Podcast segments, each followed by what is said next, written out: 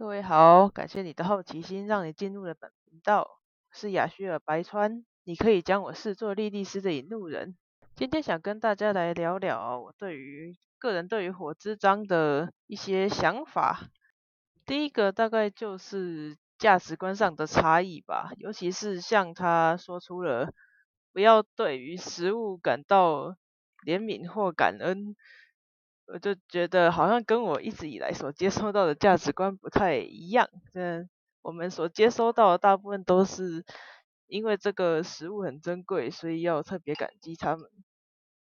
但是拉尾的概念应该最主要还是说，不要依靠宗教来合理化自己应负的责任，不要把自己不应该浪费食物这件事归咎于无形的。力量，这样讲起来，拉维应该是个很现实的现实主义者。他不认为所有事情应当都需要靠宗教来合理化自己的行为。第二点大概就是文化差异吧。像之前介绍过的之一之中，有我有说过一个是从小被灌输的观念。它的原文是：自从在母亲膝边就被灌输的谎言，那个是膝盖的膝。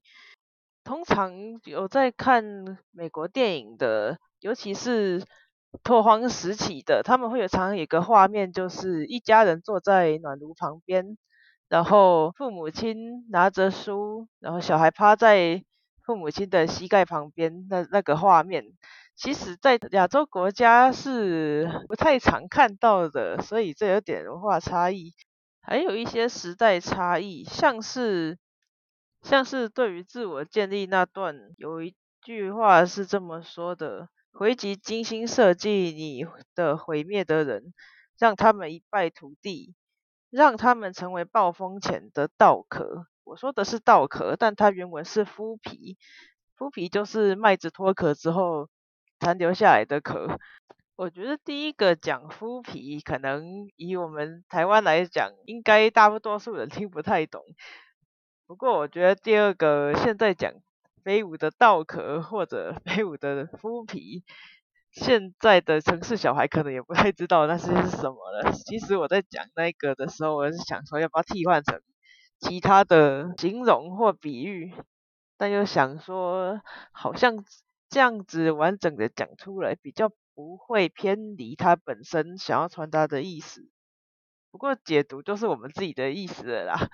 嗯，就像而且就像他自己讲的，宗教应该被提交讨论，要有能被检讨的空间。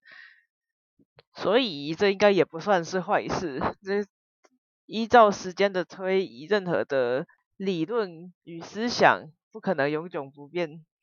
以上就大概是我的想法，有什么想法可以到推特去留言给我哟。嗯，我们之后有机会的话，应该会慢慢的把节目片段放到 YouTube，到时候也可以在下方留言哦。随心所欲，理性思考，管好自己，尊重他人。